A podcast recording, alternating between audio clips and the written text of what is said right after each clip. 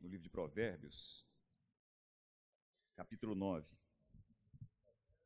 Provérbios, capítulo 9.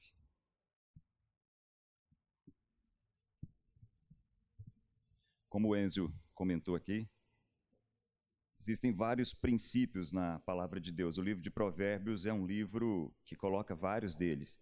Tenho certeza que se eu perguntasse para vocês aqui, Deixa eu chegar o microfone mais. Ah, agora melhorou?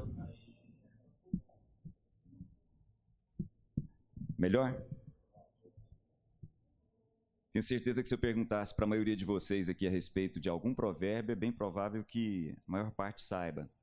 Por exemplo, ah, o coração do homem pode fazer planos, mas a resposta certa dos lábios vem do Senhor. Né? Conhecido. Ah, tem uma, uma escola aqui em Goiânia que tem mais de 50 anos, fundamentada num princípio que é uh, instrui a criança no caminho que ela deve andar e quando ela crescer não se desviará dele. Uma escola que tem uma história muito positiva aqui na cidade de Goiânia. E assim o livro de Provérbios é cheio de princípios. Uh, no entanto, os nove primeiros capítulos de Provérbios praticamente não têm, não contêm esses provérbios em si. Isso é interessante. Os primeiros nove capítulos de Provérbios são quase que um teatro com quatro personagens importantes. Um pai conversando com o filho a respeito de duas mulheres. O escritor do livro de Provérbios coloca uh, de maneira quase que teatral uma conversa em que um pai tenta ensinar um filho a respeito de duas senhoras. A senhora sabedoria e a senhora insensatez. A sabedoria e a insensatez ganham personificações. Isso é extremamente interessante. Duas mulheres que clamam pela cidade e o pai ensina ao filho: presta bem atenção no que a sabedoria está te dizendo e toma bastante cuidado com o que a insensatez está te dizendo. E ele dá vários exemplos a respeito da sabedoria gritando pela cidade e a insensatez gritando pela cidade. E as duas falam de maneiras muito diferentes a respeito daqueles princípios que vão surgir a partir do capítulo 10. Isso é extremamente rico. Vou dar um exemplo para vocês. Dá uma olhadinha lá no capítulo 9, versículo 1. Acharam aí Provérbios 9? A sabedoria falando. A sabedoria construiu sua casa, ergueu suas sete colunas, matou animais para refeição, preparou seu vinho, arrumou sua casa, enviou suas servas para fazerem convites desde o ponto mais alto da cidade, clamando: Venham todos os inexperientes. Aos que não têm bom senso, ela diz: Venham comer a minha comida e beber o vinho que preparei. Deixem a insensatez e vocês terão vida andem pelo caminho do entendimento. Isso é extremamente interessante. A sabedoria ganha uma personificação, que é a de uma mulher, e ela começa a chamar pela cidade: venham vocês insensatos para minha casa, eu preparei comida para vocês. Aí pula um, alguns versículos, vai lá no versículo 13, que agora a insensatez é quem vai falar. A insensatez é pura exibição, sedução e ignorância. Olha que coisa interessante surge aqui uma comparação rica. A sabedoria construiu a sua casa. A insensatez é por exibição, sedução e ignorância. A insensatez fica sentada à porta de sua casa, no ponto mais alto da cidade. Clamam aos que passam ali seguindo o seu caminho. Venham todos os inexperientes. A mesma expressão da senhora sabedoria. Venham todos os inexperientes.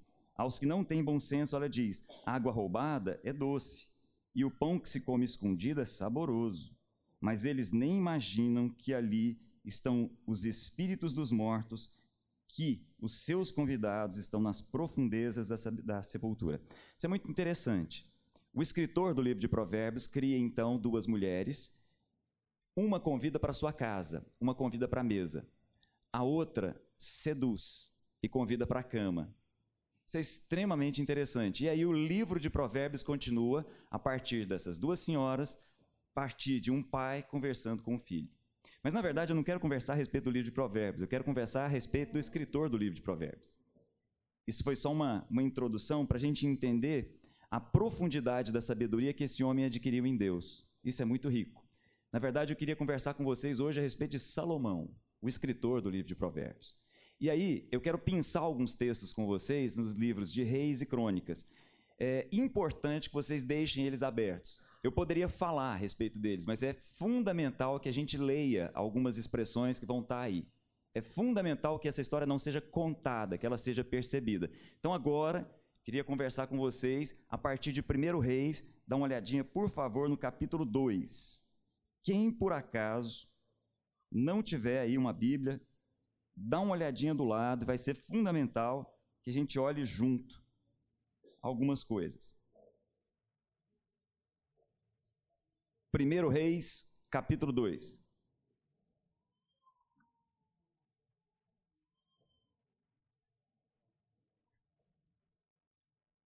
Quem era Salomão? Salomão é o filho de Davi com Batseba, aquela mulher, a ex-mulher de Urias. Salomão aparece aqui no capítulo 2 de 1 Reis, mais ou menos com 20 anos. Nós não sabemos de absolutamente nada a respeito da vida de Salomão até esse ponto. Não sabemos como é que ele se relacionava com Davi, não sabemos como é que era exatamente a relação dele com a mãe. Sabemos que ele tinha muitos irmãos, porque Davi teve vários filhos com várias esposas diferentes. Nós não sabemos como é que eles se interrelacionavam. Salomão aparece nesse momento, mais ou menos com 20 anos, um jovem. Talvez um pouco menos, talvez 18, talvez um pouco mais, uns 22, mas bem jovem. Tudo bem. Aí olha só. Acharam aí? Salomão, 1 Reis, capítulo 2, versículo 1, diz assim: quando se aproximava o dia de sua morte, Davi deu instruções a seu filho Salomão: Estou para seguir o caminho de toda a terra. Por isso, seja forte e seja homem. Obedeça ao que o Senhor, o seu Deus, exige. Ande nos seus caminhos, obedeça os seus decretos, aos seus mandamentos, às suas ordenanças e aos seus testemunhos, conforme se acham escritos na lei de Moisés. Assim você prosperará em tudo que fizer e por onde for. Vai lá no versículo 12, por favor. Salomão assentou-se no trono de Davi, seu pai, e o seu reinado foi firmemente estabelecido. E assim começa a vida de Salomão, do ponto de vista dos escritos bíblicos. A partir de agora surge Salomão. Salomão surge com o pai entendendo que era ele, apesar de vários irmãos, inclusive irmãos mais velhos, Salomão entende que ele era aquele que deveria continuar a sua dinastia. É, desculpa, Davi entende que Salomão deveria continuar a sua dinastia e deixa Salomão em vida no trono. Logo depois ele morre. Mas o fato é significativo, guarda isso com você. Salomão assentou-se no trono de Davi, seu pai, e o seu reinado foi firmemente estabelecido. Vira o capítulo aí, vai lá para o capítulo 3, ainda de 1 Reis. Capítulo 3. Salomão aliou-se ao Faraó. Salomão era extremamente bem dotado de habilidades diplomáticas.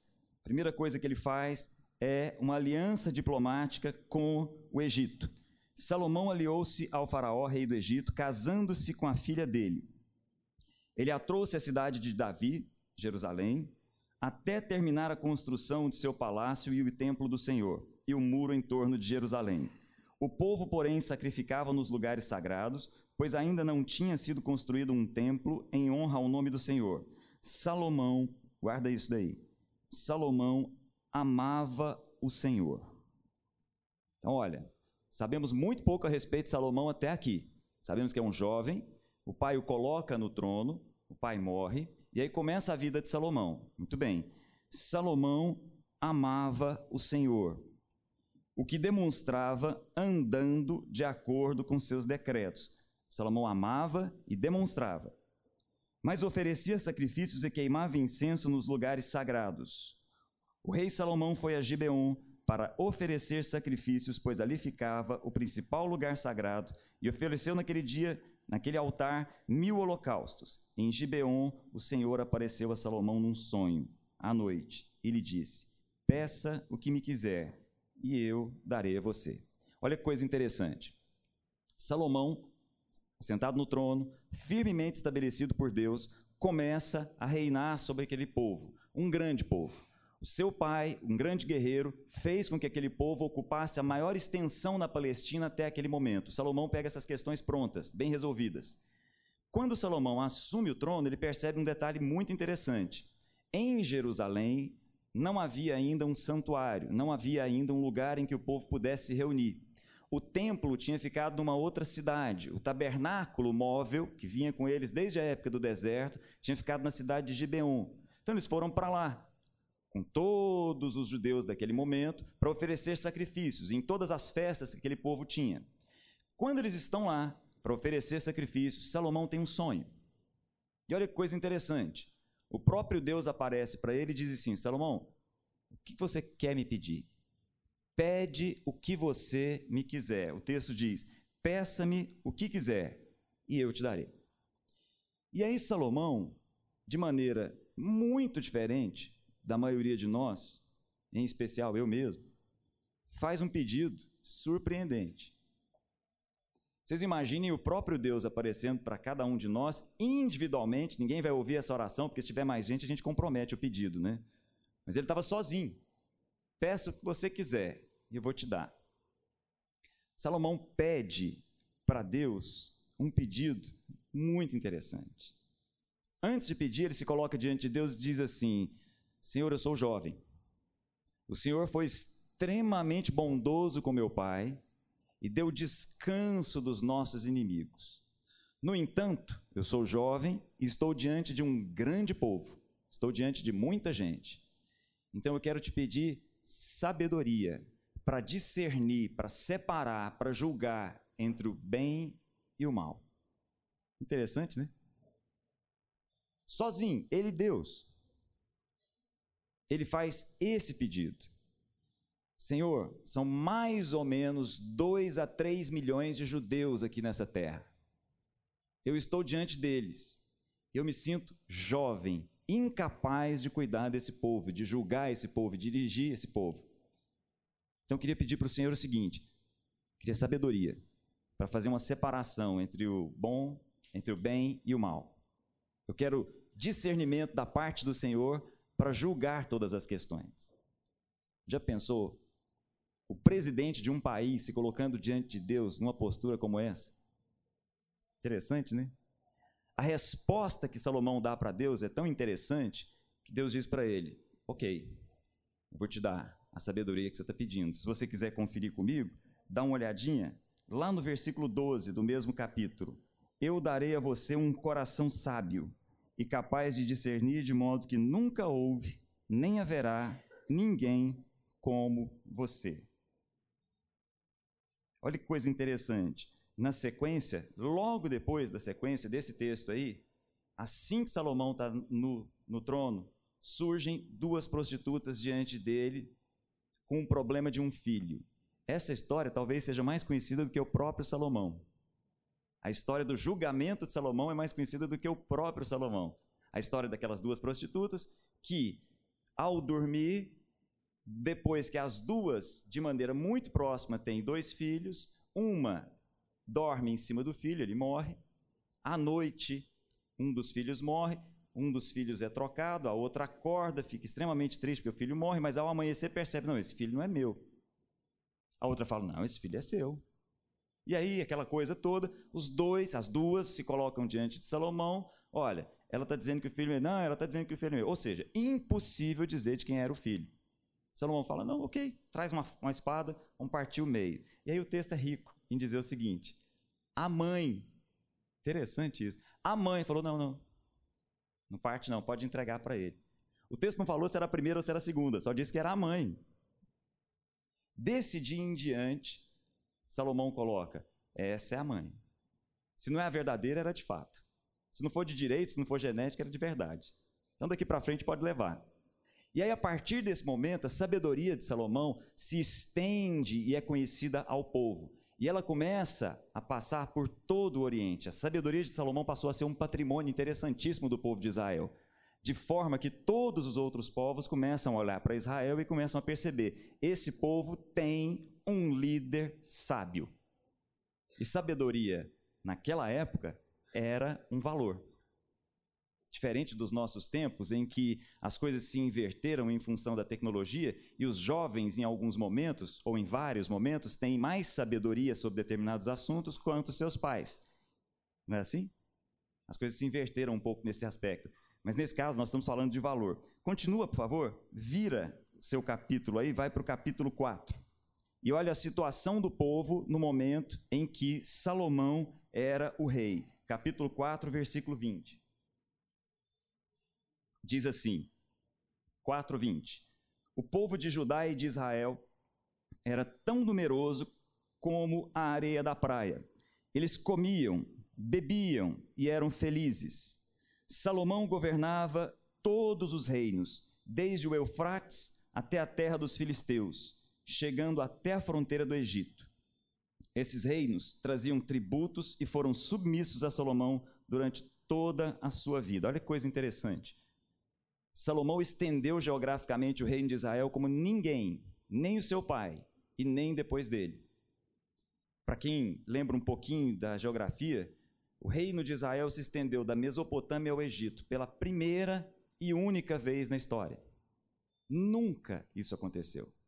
O reino de Salomão era extremamente forte, a sabedoria e a liderança dele era reconhecida pelo seu povo e por todos os outros povos ao redor, e mais, como eles estavam subjugados, eles pagavam tributos e pagavam impostos para o reino de Israel nesse momento, de tal forma que a economia de Israel era rica de tal forma que aquele povo, como diz o texto, era feliz. Essa era a situação em que Salomão estava nos primeiros dias do seu reino.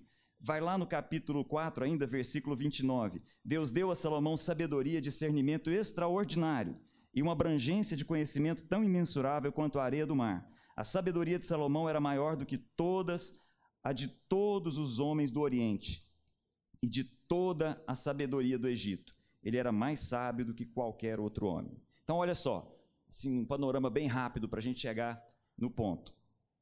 Salomão estava numa situação, do ponto de vista geográfico, como em nenhum momento. Ele não tinha problema em nenhuma das fronteiras. Nenhuma das fronteiras de Israel nesse momento tinha alguma guerra. Havia uma paz, em, e quem conhece um pouco da Palestina tem noção de quantas são as fronteiras, todas as fronteiras estavam bem estabelecidas. Do ponto de vista econômico, Israel estava extremamente bem, porque recebia tributos dos mais variados do, dos povos que tinham sido conquistados. Pagavam tributos, pagavam impostos, de forma que aquele povo era extremamente rico, como nunca foi, nem na época de Davi e nem nunca mais vai ser depois de Salomão. O momento é de ápice, como nunca na história desse povo eles vivem alguns anos de maneira totalmente diferenciada. Do ponto de vista militar, Salomão tinha uma tropa de cavalos, de carros e de guerreiros como nenhum dos outros impérios tinha. E mais, Salomão tinha uma frota de navios. Olha que coisa interessante. 3.500 anos atrás, Salomão tinha uma frota de navios, como Davi não teve, como ninguém vai ter depois e como ninguém tinha naquela época. Isso é muito forte. Navios que tinham liberdade de se locomover e buscar as maiores riquezas trazidas para aquele lugar. Quando a gente canta o ouro puro de Ofira, é porque esses navios iam e buscavam o ouro puro de Ofira e traziam para aquele lugar. E olha que coisa interessante. A nação estava tão rica nesse momento que a prata perdeu o seu valor. Havia um provérbio, havia uma brincadeira que os israelitas faziam entre eles que dizia assim: a prata não tem mais valor, porque no reino de Salomão tudo é de ouro. Olha que coisa interessante. Tudo é de ouro. Do ponto de vista arquitetônico, Salomão construiu inúmeras cidades armazéns, preparando aquele povo para qualquer momento de fome que aquele povo tivesse em qualquer dificuldade construiu um palácio muito maior do que todos os palácios que outros reinos tiveram. Seis degraus levavam até o seu trono, que era de marfim. Leões foram esculpidos e colocados ao redor e em cada um dos degraus. Qualquer outro rei que se aproximasse de Salomão para conversar com ele ele recebia, olhava para Salomão numa suntuosidade inigualável até aquele momento. Isso é muito forte. E aí, do ponto de vista construtivo, Do ponto de vista arquitetônico, Salomão toma uma decisão. vou construir um templo para o Senhor. Muita coisa está envolvida aí. A gente não vai ter tempo para entrar nos detalhes a respeito dessa construção. Mas Salomão entende que o templo do Senhor, que era, na verdade, uma tenda que vinha com aquele povo desde a época do Egito, deveria se transformar em algo fixo. E aí, depois de orientação do seu pai Davi, ele começa a construção de um templo. Uma das sete maravilhas daquele mundo antigo. E aí eu queria te convidar para pensar algumas coisas a respeito desse templo, só que a gente vai para o livro de Crônicas, porque nesse quesito especificamente o livro de Crônicas é mais interessante do que o de Reis. Dá uma olhadinha em 2 Crônicas, capítulo 5.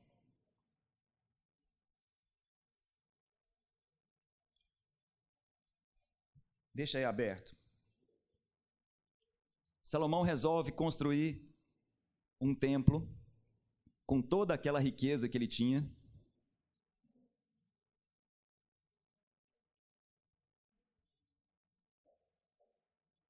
E ele foi longe nessa construção.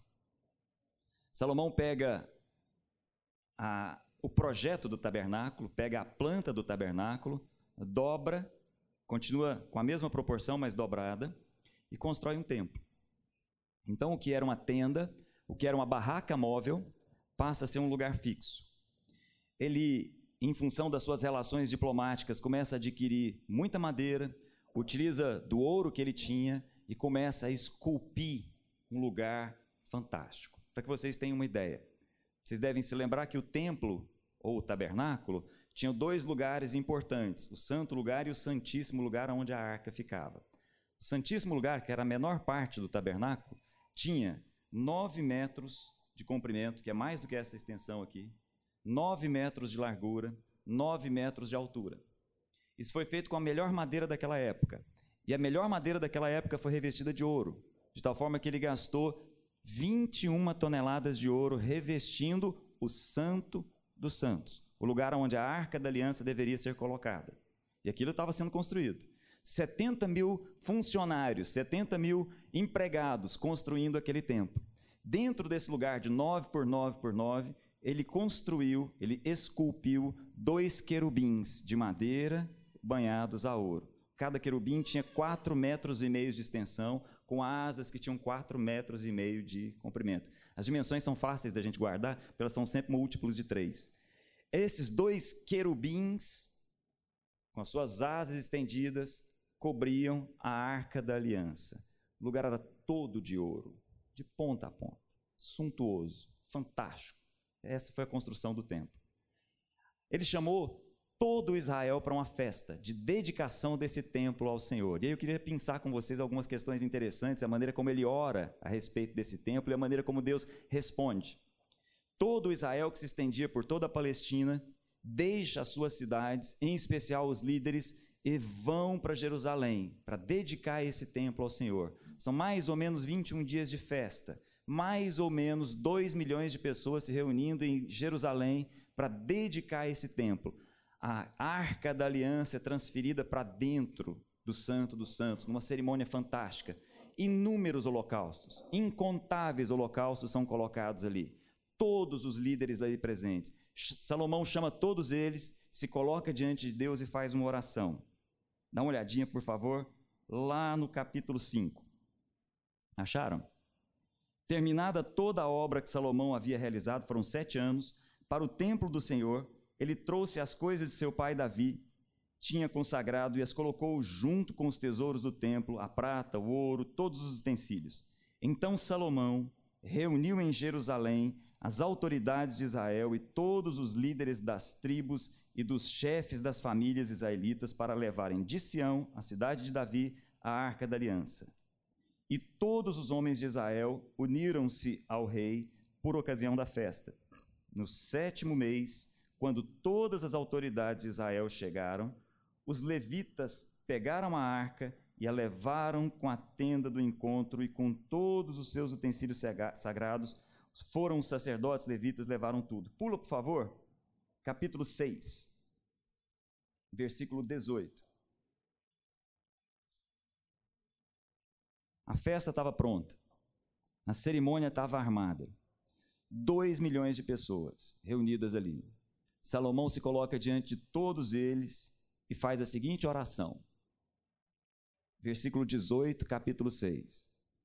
Mas será possível que Deus habite na terra com os homens? Olha que coisa interessante. Esse homem era muito sábio. Será possível que Deus habite na terra com os homens? Os céus, mesmo os mais altos céus, não podem conter-te, muito menos esse templo que construí.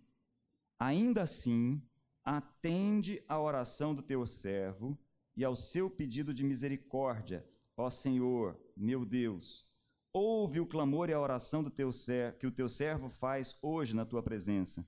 Estejam os teus olhos voltados dia e noite para esse templo, lugar do qual disseste que poria o teu nome. Olha só que coisa interessante. Ele olha para o templo e percebe, é maravilhoso, é suntuoso, é o que de melhor nós poderíamos fazer. No entanto, se os céus dos céus não podem conter a Deus, quanto mais esse templo. Mas ele faz uma oração. Ele diz assim: Ouve as súplicas do teu servo e de Israel quando orarem voltados para esse lugar. Já que esse lugar não pode te conter, que os teus olhos estejam voltados para esse lugar todas as vezes que o teu servo e o teu povo orarem a ti. Por isso que mais adiante na história desse povo, quando eles são exilados, ao orar, eles se dirigiam, eles se voltavam para a direção do templo. E aí continua comigo, por favor, porque Deus responde essa oração. Vai lá no capítulo 7, versículo 11. O pedido de Salomão não foi para que Deus ficasse naquele lugar. Vocês perceberam isso? Porque era impossível que Deus ficasse ali, que Deus fosse contido naquele lugar. O pedido de Salomão foi para que as orações feitas naquele lugar fossem ouvidas. Vocês perceberam isso no texto? Aí, olha, pela segunda vez, Deus fala com Salomão. Versículo é, 11, capítulo 7. Quando Salomão acabou de construir o templo do Senhor e o palácio real, executando bem tudo o que pretendia realizar no templo do Senhor, e em seu próprio palácio, o Senhor lhe apareceu de noite e disse: Ouvi sua oração. Presta bem atenção na resposta que Deus vai dar. Ouvi sua oração e escolhi esse lugar para mim como um templo de sacrifícios. Se eu fechar o céu para que não chova, ou mandar que gafanhotos devorem o país, ou sobre ou sobre o meu povo enviar uma praga, se o meu povo, que se chama pelo meu nome, se humilhar e orar, buscar a minha face e se afastar dos seus maus caminhos, dos céus eu ouvirei, perdoarei o seu pecado e curarei a sua terra. De hoje em diante, os meus olhos estarão abertos e os meus ouvidos estarão atentos às orações feitas neste lugar. Escolhi e consagrei esse templo para que o meu nome esteja nele para sempre. Os meus olhos e o meu coração nele sempre estarão. Perceberam aonde nós chegamos na história? Se houve um ápice na história de Israel, como povo, como nação, foi aqui. A nação chegou no seu estágio máximo. E ainda, em especial, com um líder cuja sensibilidade em relação a Deus era diferenciada até mesmo dentro do seu povo. Só que os anos passam. E eu quero terminar com vocês a história que nós não costumamos ler, que é a história do fim da vida de Salomão. Em geral, a gente para por aqui. Assim como a gente faz com quase todas as histórias importantes que estão nos personagens aqui da Bíblia. Em geral, a gente para na história de José quando José chega a ser o braço direito do faraó. A gente para por ali e a gente acha que ali é o ápice. Em geral, a gente para na história de Davi quando ele conquista o lugar no trono, como se a história dele fosse até ali. E aqui eu queria te pedir o seguinte: abaixa sua cabeça um pouquinho, feche seus olhos. Vamos fazer uma oração para entender o final aqui. Deus amado, em nome de Jesus, que os nossos olhos espirituais sejam abertos para entender a importância desse momento na vida de Salomão, na vida de Israel, como pedagogia, como didática, como ensino para cada um de nós. Abre os nossos olhos para te enxergar nesse instante, em nome de Jesus. Volta, por favor, para a gente terminar para 1 Reis, capítulo 11.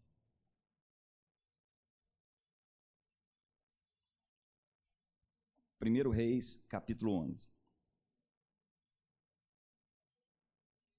Esse homem cuja sabedoria, esse homem cuja riqueza, esse homem cujo poder nós não temos referência na história de Israel, chega no capítulo 11 assim, olha. O rei Salomão amou muitas mulheres estrangeiras, além da filha do faraó. Eram mulheres moabitas, amonitas, edomitas, sidônias e ititas. Elas eram das nações a respeito das quais o Senhor tinha dito aos israelitas: Vocês não poderão tomar mulheres dentre as nações, porque elas o farão desviar-se para seguir os seus deuses. No entanto, Salomão apegou-se amorosamente a elas. Casou com setecentas princesas e, 700, eh, e trezentas concubinas, mil mulheres. E as suas mulheres o levaram a desviar-se. Olha só essa parte. À medida que Salomão foi envelhecendo, Salomão nesse instante estava mais ou menos com 40 anos. À medida que Salomão foi envelhecendo, suas mulheres o induziram a voltar-se para outros deuses e o seu coração, coração já não era totalmente dedicado ao Senhor, o seu Deus, como fora o coração de seu pai Davi. Ele seguiu Astarote, a deusa dos Sidônios, e Moloque, o repugnante deus dos Amonitas. Dessa forma, Salomão fez o que o Senhor reprova, não seguiu completamente o Senhor como seu pai Davi. No monte que fica a leste de Jerusalém, Salomão construiu um altar para Camus, o repugnante deus de Moabe, e para Moloque, o repugnante deus dos Amonitas. Também fez altares. É, a expressão bíblica aqui para repugnantes é porque haviam sacrifícios infantis a esses deuses, por isso eles eram considerados repugnantes. Fez também altares para os deuses de todas as suas outras, outras mulheres estrangeiras que queimavam incenso e ofereciam sacrifícios a eles. O construtor de Israel a principal figura de Israel até esse momento, do ponto de vista arquitetônico. É também quem escolhe um outro monte para construir altares para outros deuses. Do mesmo jeito que ele construiu um templo maravilhoso no Monte Moriá, ele escolhe um outro monte para construir altares que deixavam as esposas melhores. Ele foi induzido pelas esposas à medida que ele foi envelhecendo e o seu coração já não era mais inteiro diante de Deus como ele tinha sido no passado. E logo depois ele morre. A gente não lê essa história, né? A gente sempre para antes. É impressionante pensar que o homem que falou a respeito da sabedoria e da insensatez, encarna exatamente a senhora insensatez. Não é forte isso? Esse é um aviso importante para todos nós. Quando a gente lê, à medida que Salomão foi envelhecendo, não significa dizer que ele estava velho. Para boa parte jovem que está aqui, envelhecer significa simplesmente de que os dias estão passando. Não diz o texto que ele ficou velho. Diz o texto, à medida que ele foi envelhecendo. Porque com 40 anos ele era extremamente jovem.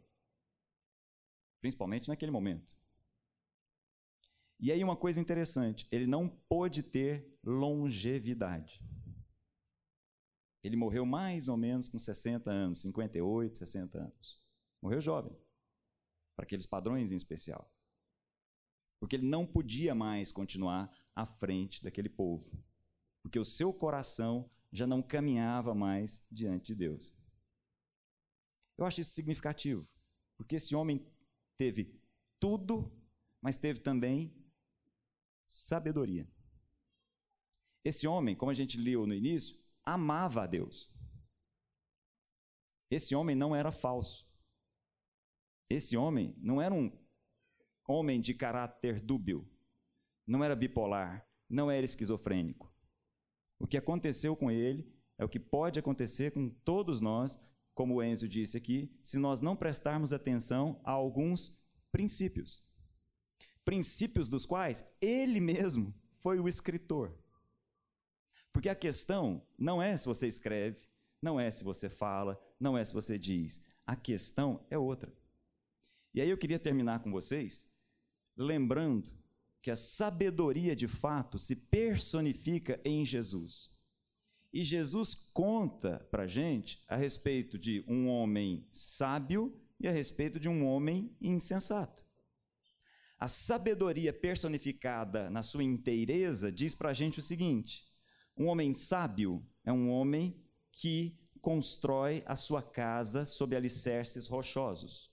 Um homem insensato é o homem que constrói a mesma casa sobre areia. Quando a chuva vier sobre os dois, a casa sobre a areia vai embora. A casa sobre a rocha vai segurar. A chuva vai vir sobre as duas. A sabedoria está onde? A sabedoria não está em saber, a sabedoria está em fazer. Presta bem atenção no que eu vou dizer para vocês, vou terminar aqui, queria deixar isso com vocês. A nossa tendência é sempre a de pensar assim: à medida que eu for conhecendo a Deus, eu vou praticando aquilo que eu vou aprendendo de Deus. Essa é a nossa lógica humana. A nossa lógica humana é: eu estudo, aí eu vou e trabalho. Não é assim? Nossa lógica humana é: eu me preparo intelectualmente e aí eu vou e exerço isso no meu dia a dia. A lógica de Deus não é assim. A lógica de Deus é assim: pratica e me conhece. Ao praticar o que eu estou te dizendo, aquilo que você sabe, você vai me conhecer. A gente olha para algumas pessoas e diz assim: nossa, esse cara tem uma afinação com Deus que é impressionante. Por isso que ele consegue fazer as coisas que ele faz. Não é assim. Ele faz as coisas que ele faz e aí ele passa a conhecer a Deus. Por isso que exige fé. Porque nós fazemos primeiro, para depois nós conhecermos. Nós não conhecemos primeiro para depois nós fazermos. Por isso que a parábola que Jesus coloca para a gente é: quem pratica as minhas palavras é quem constrói a casa na rocha. Construir a casa na rocha não é conhecer a Deus, é praticar aquilo que Deus tem nos ensinado. E ao praticar aquilo que Deus tem nos ensinado, nós conhecemos a Deus. Entenderam a diferença? Isso é muito forte, porque na vida de Salomão, ele se perdeu na prática do que ele sabia que deveria ser feito. Nós sabemos o que tem que ser feito. Nós sabemos o que tem que ser feito. Ao saber o que nós temos que fazer, nós fazemos. E ao fazer o que nós sabemos que temos que fazer, nós construímos a nossa casa numa rocha. E isso significa que nós conhecemos a rocha. Entenderam a diferença? Nós não podemos ficar esperando que nós vamos conhecer mais a respeito de Deus e aí nós vamos fazer mais para Deus. Não, nós vamos fazer mais para Deus e aí nós vamos conhecer a Deus.